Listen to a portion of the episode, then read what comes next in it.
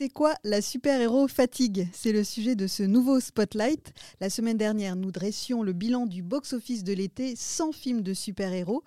Cette semaine, nous parlons donc de la super-héros fatigue, une notion qui est apparue euh, dans pas mal d'articles ces derniers temps. Des réalisateurs ont fait des déclarations sur ce sujet. Alors, qu'est-ce que ça recouvre exactement? Qui en a parlé? Et qu'est-ce que ça veut dire pour la suite des films de super-héros Marvel et DC Est-ce que les studios pourraient baisser la voilure Ça se dit baisser la voilure? Réduire. Réduire la voilure. Euh, voilà. On va en parler dans la suite de ce spotlight avec Maximilien Pierrette, Vincent Formica et Corentin Palanchini. Salut à tous les trois. Salut. Salut trois experts de la rédac euh, pour commenter la super-héros fatigue à la réalisation Chanel Morvan. Je suis Brigitte Baronnet. Spotlight, quel avenir pour les super-héros après les succès de Barbie et Oppenheimer? Partie 2, c'est parti. Parlons maintenant de cinéma. C'est un scandale Un scandale 26, première.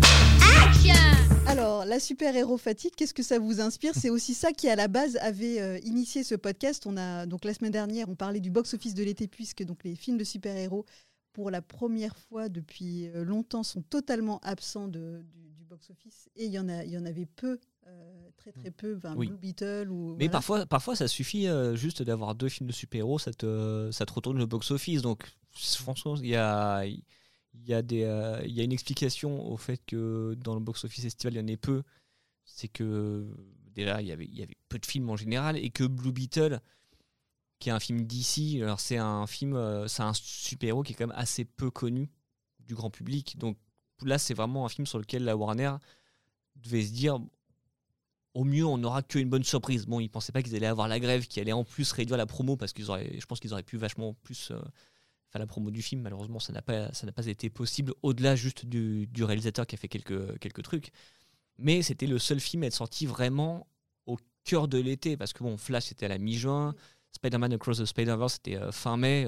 on sait qu'aux États-Unis, l'été des blockbusters il commence en février et finit en septembre, donc c'est toujours un peu mm. bizarre. Mais c'est vrai qu'au cœur de l'été, là où on avait eu un Spider-Man euh, Far From Home il y a quelques années, on avait, on a eu parfois des films comme ça. Le premier, euh, Les Gadins de la Galaxie, c'était aussi au cœur de l'été. Là, c'est vrai qu'ils ont un peu tendance à déserter, comme si justement, là où à l'époque c'était euh, c'était genre un terrain qui était conquis déjà pour eux, maintenant ils sont éloignés de plus en plus. Je pense que la super fatigue, ça vient aussi du fait que après Endgame, Avengers Endgame, il y a une, une nouvelle direction avec le multivers, etc avec la multiplication des séries aussi, où il, on avait, voilà, il y a un peu cette impression de, de trop, de, de, voilà, il faut tout suivre pour pouvoir euh, connaître toutes les intrigues. Et je pense qu'ils ont que le grand public ça, a un peu déserté euh, en se disant là ça commence à faire beaucoup, je comprends plus rien, le multivers euh, c'est trop. Je pense qu'il y a peut-être un peu de ça qui peut expliquer aussi cette, cette fatigue des super-héros parce que c'est vrai que c'est très compliqué à suivre, on, comprend mal, même d'ici d'ailleurs à, mis le, pied dans l'engrenage du multivers avec euh, plus ou moins de réussite, on va dire. et c'est vrai, je pense qu'il y, a, cette, cet aspect-là. Oui, parce que la super-héros fatigue, en fait, ce qu'il faut savoir, c'est que c'est plus la fatigue du public. C'est pas euh, Iron Man 3, euh, Tony Stark qui est fatigué parce qu'il fait des insomnies depuis la fin du premier Avengers. C'est vraiment une, une, fatigue, une usure, en fait, du genre vis-à-vis des spectateurs. Et ce que tu dis sur Endgame, c'est totalement vrai, parce que moi, je connais pas mal de gens qui déjà sont arrivés à Endgame, ils étaient déjà un petit peu fatigués. Ils disaient bon bah attends, l'histoire est censée se terminer bientôt. Je vais pas lâcher. Euh, ça fait 20 films que, que, je suis, je vais pas lâcher au 21e. C'est quand même dommage. Il y en a alors qu'il y en a 22 de prévus. Donc il y a ça, c'est que beaucoup de gens se sont accrochés et ont été plutôt récompensés parce que finalement ce que ce qu'a réussi à faire euh, Marvel Studios avec cette narration qui à la fois tient des comic books et des séries mais que tu appliques à, à, des films au cinéma, c'est quelque chose d'inédit en, termes industriels, en termes, en termes financiers. C'est euh, qu'on aime ou qu'on n'aime pas les films d'ailleurs. C'est très très fort ce qu'ils ont réussi à faire. Et d'ailleurs, est-ce que c'était pas un truc que tu ne peux faire qu'une seule fois? C'est un peu ce qu'on est en train de se dire parce que depuis il y a eu le Covid, maintenant il y a les grèves qui font que ton univers connecté où chaque film doit amener au suivant, bah, quand ton planning est chamboulé pour une raison ou pour une autre, tu es obligé de réécrire un petit peu des choses et que, et que tu peux même plus teaser le film suivant parce que tu n'es même pas certain que ce soit vraiment celui qui va sortir le, premier, ça devient beaucoup plus compliqué. Mais je pense qu'il y a des gens en fait qui, de toute façon, tout simplement ont, euh, ont tenu tant bien que mal jusqu'à Endgame et qui n'ont pas raccroché et euh, le genre en lui-même ne s'est pas beaucoup renouvelé depuis. C'est ça, et puis en plus, les, je crois que le public a été aussi perdu par le fait que la, une fois Endgame passé et le, la suite commencée, on a été très vite, pas perdu, mais disons qu'ils sont partis dans tellement de directions, sans apparemment, en apparence de, fil rouge, et etc. Tu as l'impression qu'ils il balançait une, canne à pêche euh, à la mer un peu de chaque côté en se disant il y a bien un moment où il y a quelqu'un qui va il y a un poisson qui va mordre. Euh, parce que quand tu regardes euh, Shang-Chi puis les Éternels puis machin c'est que des présentations de nouveaux personnages mais on ne sait pas où ça va c'est des films un peu one shot où une fois que tu l'as vu tu dis bon très bien on m'a présenté Shang-Chi où est-ce que ça va? Où est, où est le nouveau Thanos? Où est la, mm. nouvelle quête qui va occuper les Avengers? Et au final, là, on est. Parce qu'au début, on leur pardonnait. On voit Black Widow, on fait Ah bah oui, Black Widow, ça se passait avant, donc ça va.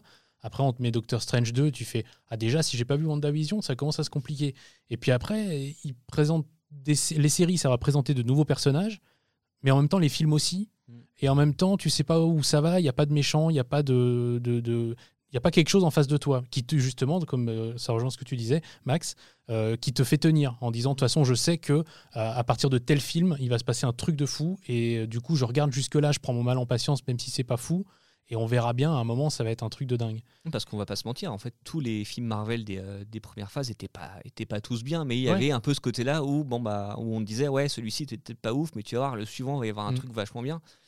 Et, euh, et, puis en plus, il y a beaucoup de gens qui ont comparé la phase 4 de Marvel, donc qui est celle qui commence après Avengers Endgame. Ils ont dit oui, mais la phase 1 aussi, on savait pas où ça allait. En fait, c'était faux parce que la phase 1, on mm. savait que on nous, on nous, présentait les héros qui allaient être les Avengers. On savait où on allait. En fait, et chaque film en fait te teasait le héros suivant. Là, on a l'impression que les scènes post-génériques qui sont qui pour beaucoup de gens étaient même l'intérêt principal d'un film Marvel, on a l'impression que les scènes post-génériques, ce sont des scènes coupées. En fait, c'est des scènes du même film. Tu dis pourquoi tu as balancé le générique maintenant alors que tu pouvais mettre cette scène là et couper après en fait il y a même pas ce côté où tu dis ah ouais après ça va être bien tu dis mm. bah ok faisons comme ça tu, tu évoquais Shang-Chi tout à l'heure et c'est vrai que il y a aussi je pense par rapport au personnage euh, qu'on nous a présenté au nouveau super-héros je trouve que voilà, le, le, public c'est mm, à moins accroché parce qu'il n'y a plus l'aura d'un Tony Stark ou d'un Captain America je pense que ces deux, ces deux personnages-là étaient quand même, le, je pense, le pilier du MCU. Mm. Et une fois qu'ils sont, voilà, sont partis euh, après Endgame, il y a eu, je pense, une chape de plomb euh, qui est tombée un peu sur le MCU et on, voilà, le grand public était orphelin de, de ces piliers et on savait plus. Voilà, je pense que le grand public s'est dit, euh, je sais plus à qui me raccrocher. Il y a un peu Doctor Strange, mais il n'a pas non plus ce charisme qu'avait, je pense, Robert Downey Jr. pour tenir une équipe. c'est vrai que là, on ne sait pas trop qui va tenir l'équipe, euh, quels Avengers vont, arriver. En fait, c'est même à se demander si le terme Avengers a encore un sens. Euh, en tout cas, dans les phases dans lesquelles on est, il a plus de sens parce qu'il n'y a, a, plus de chef, mais en même temps, il n'y a plus vraiment d'équipe non plus. Chacun vit sa vie, euh, soit dans les séries, soit dans les films, à raison de, ils sont maximum deux ensemble, et après les autres, tu les vois pas. Du coup, chacun vit sa vie. Et du coup, le concept même du super-héros et de, du fait de réunir les gens et après d'avoir un, film où il y a une grande équipe, etc., ben on ne le voit pas venir. Et non seulement on ne le voit pas venir, mais on voit même pas comment on pourrait nous le faire venir. Mm. C'est-à-dire que quand bien même dans les Avengers 5 et 6 qui vont sortir dans des années, euh, on nous dirait, euh, dans cela, vous allez voir, tous les héros vont être réunis, je vois, à moins d'une grosse surprise, je vois vraiment pas comment, là, partis comme ils sont partis, ils vont nous réunir des gens qui se sont jamais croisés. C'est-à-dire que combien de films il va falloir, ou de séries, pour que les éternels qui n'ont croisé absolument personne de toute l'équipe, qui sont et quand qui, même... et qui se cachaient quand même pendant que Thanos était là. cachaient pendant que Thanos était là, ils sont quand même 7 ou 8. Il va falloir introduire ces 7 ou 8 personnes à tous les nouveaux personnages des séries, euh, les, Miss Marvel, euh, les euh, Iron Heart qu'on verra bientôt, enfin tous ces personnages-là. Et en même temps, tous les anciens qui sont encore là, il y a encore Hawkeye, il y a encore Ant-Man. bon, et, tu te dis, bah d'accord, mais comment vous allez nous faire ça? Parce que là, il y en a qui sont dans le cosmos, il y en a qui sont euh, en train de faire leurs affaires, il y en a qui, tu sais même pas ce qu'ils font. Et ouais, j'avoue que je, suis un peu dans le, dans le flou. Et si nous, qui avons un peu le nez dedans, on est dans le flou, je pense que les gens qui ratent des films et des séries, je pense qu'ils sont complètement perdus. Hein. tu, sens que même Marvel, ils se sont rendus compte qu'ils faisaient fausse route parce qu'en fait, au départ, ils avaient annoncé qu'une phase 4 donc en disant que ce serait une phase de transition, euh, mais en fait, euh, qui devait s'arrêter beaucoup plus tard. Et en fait, l'an dernier, pendant le Comic Con, ils ont dit non, finalement, la phase 4, elle s'arrête dans deux mois, et après, on attaque la phase 5, puis la phase 6. Donc tu sentais qu'eux-mêmes, en fait, ils se sont dit, vas-y, il faut qu'on faut qu'on arrête les frais, et maintenant qu'on donne une direction beaucoup plus précise, même si, oui, sans doute, ils avaient cette idée en tête depuis longtemps. Mais euh, bon, ça restait tellement flou. Et je pense qu'ils se sont trop reposés sur le fait que bah, pendant quelques temps, c'est vrai, il suffisait qu'il écrit juste Marvel Studios pour que ton film aille taper le milliard de dollars. Je pense notamment à Captain Marvel. Indépendamment de la, qualité des films, hein, Black Panther aussi, mais là il y avait un phénomène socioculturel qui était beaucoup plus, euh, beaucoup plus prononcé. Mais voilà, en fait, avant, ils allaient facilement chercher les milliards de dollars. C'était même, les doigts dans le nez, c'était assez dingue. Et là, bah, ils se sont rendus compte récemment ouais, que maintenant, le fait d'avoir marqué Marvel Studios, c'était plus garanti du même type de succès. Ça reste encore des succès. C'est-à-dire que Doctor Strange 2, il fait 900 millions de dollars dans le monde, ce qui est très, bien, mais c'est moins bien qu'avant. On l'a vu, les Gardiens de la Galaxie 3, il fait 845 millions de dollars dans le monde, ça reste très bien aussi. C'est vraiment un gros succès. Mais il euh, faut savoir que depuis Endgame, donc depuis le Covid, le plus gros succès de Marvel, c'est Spider-Man No Way Home, qui est coproduit par Sony. Sony donc c'est un peu, c'est pas vrai totalement leur film aussi. Donc tu sens qu'il y a. Euh, c'est vrai, en plus, il y a une explication c'est que Spider-Man No Way Home, ils ont beaucoup joué sur le fait qu'il y aura les anciens Spider-Man, donc ils ont joué sur la nostalgie. Et euh, on voit maintenant déjà qu'il y a un écart de plus en plus prononcé entre les, les bons films Marvel, c'est-à-dire euh, Doctor Strange 2 ou Les Gardiens 3, c'est ceux qui marchent le mieux. Là où un Ant-Man 3 qui, de toute façon, a, un potentiel au box-office qui est un peu plus réduit.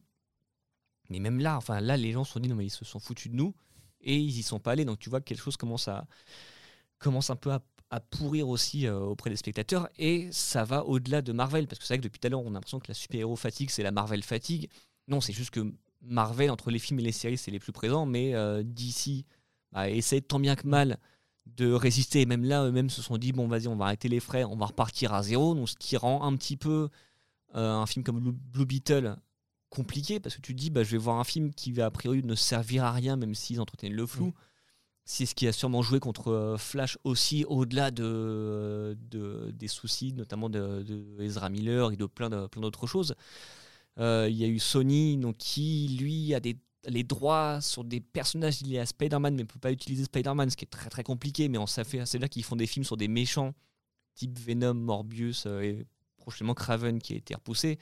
Ce sont des films où tu te dis, alors c'est un méchant, mais il n'y aura pas Spider-Man, alors que normalement, bah, le méchant existe par rapport au héros. Ça n'a ah absolument aucun sens. Donc il y a ça aussi, en fait, les, les, seuls qui artistiquement ont réussi à faire quelque chose, c'est bah, Sony, mais côté animation, avec Spider-Man, euh, enfin la saga Spider-Verse, qui vraiment en fait euh, a réussi à susciter un vrai enthousiasme parce qu'il y avait quelque chose, il y avait une vraie recherche, il y avait vraiment, il y avait vraiment un cœur.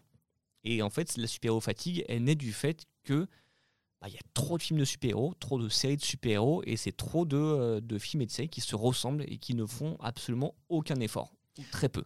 Oui, c'est ça. C'est-à-dire qu'à partir du moment où on te, même en termes, en termes d'écriture et de ligne directrice, quand on te dit euh, on va faire un film dans l'univers de Spider-Man et on va faire un film euh, qui, sur Morbius. Et es là, mais de tous les personnages Spider-Man, Déjà. il y avait vraiment. C'était Morbius qu'il fallait faire, vous êtes sûr de ça Et en fait, il y avait un chapeau avec des noms, ils ont fait Ah oui. Ah bah Morbius, la boule noire de Motus derrière. C'est clair. Et du coup, bah, tu te dis, euh, en fait, et, ça, il y a ça chez donc à ce niveau-là, mais il y a aussi ça chez DC, effectivement Blue Beetle, où tu sais pas pourquoi c'est lui, pourquoi lui est maintenant, tu sais pas. Mmh. Euh, il, y avait, le côté, euh, je pense qu'il y a le côté comme c'est un super-héros qui est d'origine latino et que ça devient le premier film porté par un super-héros mmh. latino. C'est un peu l'équivalent de ce qu'ils ont, de ce qu'a fait Marvel avec Black Panther. Il y avait aussi un côté, bah, avoir euh, un super-héros auquel une part du public peut s'identifier parce que c'est vrai que jusqu'ici genre Batman c'est un, vieil homme blanc vieil vieux pas trop pas trop mais ça reste un homme blanc Superman ça reste un homme blanc aussi mhm. Donc il y avait ce côté aussi euh, de euh, ce souci de diversité ouais mais du coup, c'est couplé. Le problème, c'est que le, principe qui est louable au départ, et, aussi, déjà, il y a là un peu la volonté un peu cynique de refaire un Black Panther, mais avec des latinos, en gros, hein, de refaire un coup, on va dire. Plus, en plus, euh, apparemment, je ne l'ai pas vu, euh, d'après les reviews, hein, quand même un gros problème au niveau de, ce que ça raconte et de comment ça le raconte. Apparemment, c'est pas fou. Donc, du coup, il y a ça, et donc des choix très étranges. Quand Marvel te fait, ça c'était d'ici et et, Sony, mais quand Marvel te sort une série sur Moon Knight, euh, un truc un peu barré avec euh, Oscar Isaac, euh, euh, avec tout un truc sur la mythologie égyptienne, et tu te dis, mais est-ce que je regarde encore un Marvel en fait? Non, mais vraiment, tu te dis, pourquoi vous sortez ça maintenant? Vous vous pouvez pas me raconter, euh, je sais pas, j'aurais préféré l'histoire de l'apprenti de Doctor Strange 2 plutôt que l'histoire de Moon Knight, qui est un héros tout à fait louable et tout ça, mais à l'instant T dans le MCU, est-ce qu'on avait besoin de Moon Knight? Je sais pas. Euh, J'ai pas l'impression. Mais... Pour revenir sur DC, c'est vrai qu'il y a eu aussi un imbroglio autour d'Henri Cavill où le grand public attendait un retour d'Henri Cavill et puis euh, en Superman. Il est revenu euh, pour 15 secondes. C'était un peu la blague et c'est vrai, je pense que le public s'est dit mais là on se fout un peu de nous. Euh. Oui, on, ça a joué, nous balance du Henri Cavill et puis le lendemain on nous dit on va, on va faire un reboot du DCU. Surtout bah, que le public adore Henri Cavill, donc ils ont vraiment eu l'impression de se faire un peu cracher à la face. Quoi. Enfin, Donc c'est pas étonnant que Shazam derrière et, se soit planté parce que bon, le public a dit bon d'ici c'est bon. Bah c'est ça en fait, c'est que c'est que autant bon bah Marvel au moins a une espèce de ligne directrice à peu près claire, à peu près carrée en termes de communication, c'était hyper bien rodé, c'est incarné par Kevin Feige qui est vraiment le big boss de Marvel Studios. Ça, d'ici, en fait, ils ont changé de stratégie avec chaque nouveau président de, Warner. Et bah, en fait, le but de chaque nouveau président, c'était de défaire ce qui avait été fait avant. C'était un peu chiant quand même au bout d'un moment. Je pense que même les acteurs devaient se dire Mais qu'est-ce que vous faites? Je comprends absolument pas. Enfin, le, euh, l'exemple le plus frappant étant euh, tout ce qui avait été mis en place par Zack Snyder. Qui est donc qui était très sombre, qui est très graphique. Et en fait, euh, bah, du jour au lendemain, on s'est dit ah mais en fait euh, là il n'y a pas assez de blagues, alors que chez Marvel ils font des gros cartons avec des blagues, donc vas-y mets-nous des blagues. Et puis bon, ça aboutit à ce qu'on a, à ce qui s'est passé sur Justice League où euh, on a commencé à le mettre de côté et qu'après le décès de sa fille a fait que c'est lui-même mis en retrait, mais que voilà il y a eu n'importe quoi qui a été fait et que les gens étaient indulgents à une époque où tu disais bon c'est rigolo, tu prends ça à la légère, euh, c'est un film tous les 4 mois, ça va, mais quand tu as un film ou une série tous les 2 mois et qu'au bout d'un moment tu n'arrives plus à suivre et que tu as l'impression que tout se ressemble, bah, la super-héros fatigue c'est ça aussi, c'est qu'en fait tu es euh, pas, intellectuellement, sans, sans, dire que c'était des, c'était des, grands, euh, des grands films qui faisaient réfléchir, c'était des, c'était des bons divertissements, hyper efficaces, hyper fédérateurs, vraiment tu t'es pas tombé sur la marchandise, t'as quelques bonnes surprises aussi au passage. Mm. Mais là, tu te dis, bah ouais, mais je vais revoir le même, même film avec en fait, on a juste changé les personnages.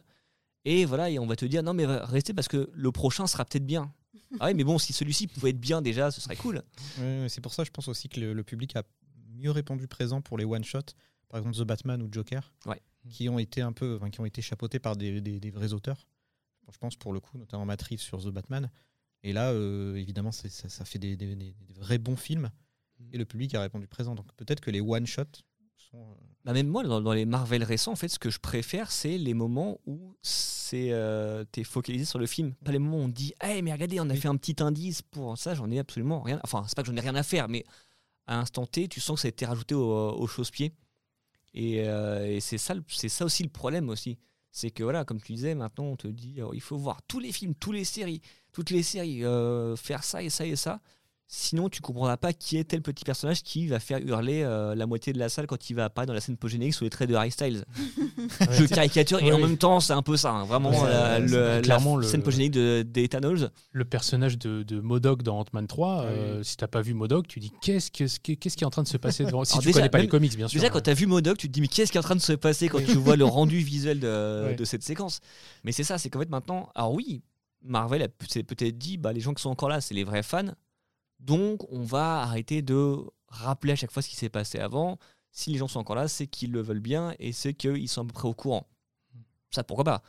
Mais je sais pas, faites les choses bien. Ça veut pas dire que les gens sont encore là parce que euh, ils vont déconnecter leur cerveau et, ne, et être, être présents quoi qu'il arrive. Au bout d'un moment, ils vont commencer à se lasser et on le voit d'ailleurs. Maintenant, donc, ça devrait. Normalement, c'est le moment où les, euh, ils devraient se dire soit on continue comme ça et je suis même pas sûr qu'on arrive au prochain Avengers parce qu'à force de pertes financières, ou alors ça va finir sur Disney soit vraiment on se, euh, on se, j'ai dit on se sort les doigts, mais oui, ça va être un peu, euh, ça va être un peu ça, pour faire quelque chose d'un peu plus incarné, dont on fait peut-être plus confiance à des réalisateurs parce que Marvel a ça aussi, c'est que beaucoup de réalisateurs un peu plus prestigieux que euh, que les, les, bons faiseurs qu'ils ont engagés derrière bah, sont partis parce que ça marchait pas avec eux peut-être faire confiance à ces gens-là, comme euh, Warner a fait confiance à Matt Reeves pour, euh, pour The Batman. Leur laisser les mains libres pour vraiment euh, faire le film à leur sauce, en restant dans un certain cadre, mais tu peux arriver à trouver des, des trucs pour éviter d'être dans une espèce de formule où tout se ressemble. Oui, bah, rien que caster Robert, Robert Pattinson en Batman. Ouais, voilà. C'était déjà un move assez osé. euh, Donc euh, c'est déjà assez audacieux et donc je pense que le public répond à ce genre d'audace. Euh, Mhm. Parce que plus que le fait de, de, de- mettre à chaque fois les mêmes recettes, euh, c'est-à-dire le, le- le gros méchant euh, contre le, le super-héros, ils vont se battre, ils vont se mettre sur la. Avec sur une la colonne gueule. dans le ciel en CGI. Ouais, Très voilà, important d'avoir une toujours- colonne Il y a toujours des trucs comme ça. Je pense qu'il y a, enfin, en, en ce qui me concerne, déjà, c'est vraiment quelque chose qui me fatigue. Toujours la même recette, un gros méchant, balèze, vraiment très très méchant. Il n'y a plus de nuances. C'est qu'ils balancent la même recette. Il y a toujours une grosse bataille à la fin euh, avec d'énormes CGI moches, des fois, souvent. euh, Mm. Parce que justement, aussi, il y a eu des, des polémiques parce que il- les, les- les sociétés d'effets spéciaux sont aussi assez, euh, on va dire, Exploitées. exploitées, ouais, on peut le dire. C'est ça, ça devient, ça commence à sortir. Donc les gens, ouais, les gens commencent à être fatigués, je pense, de, de la même recette.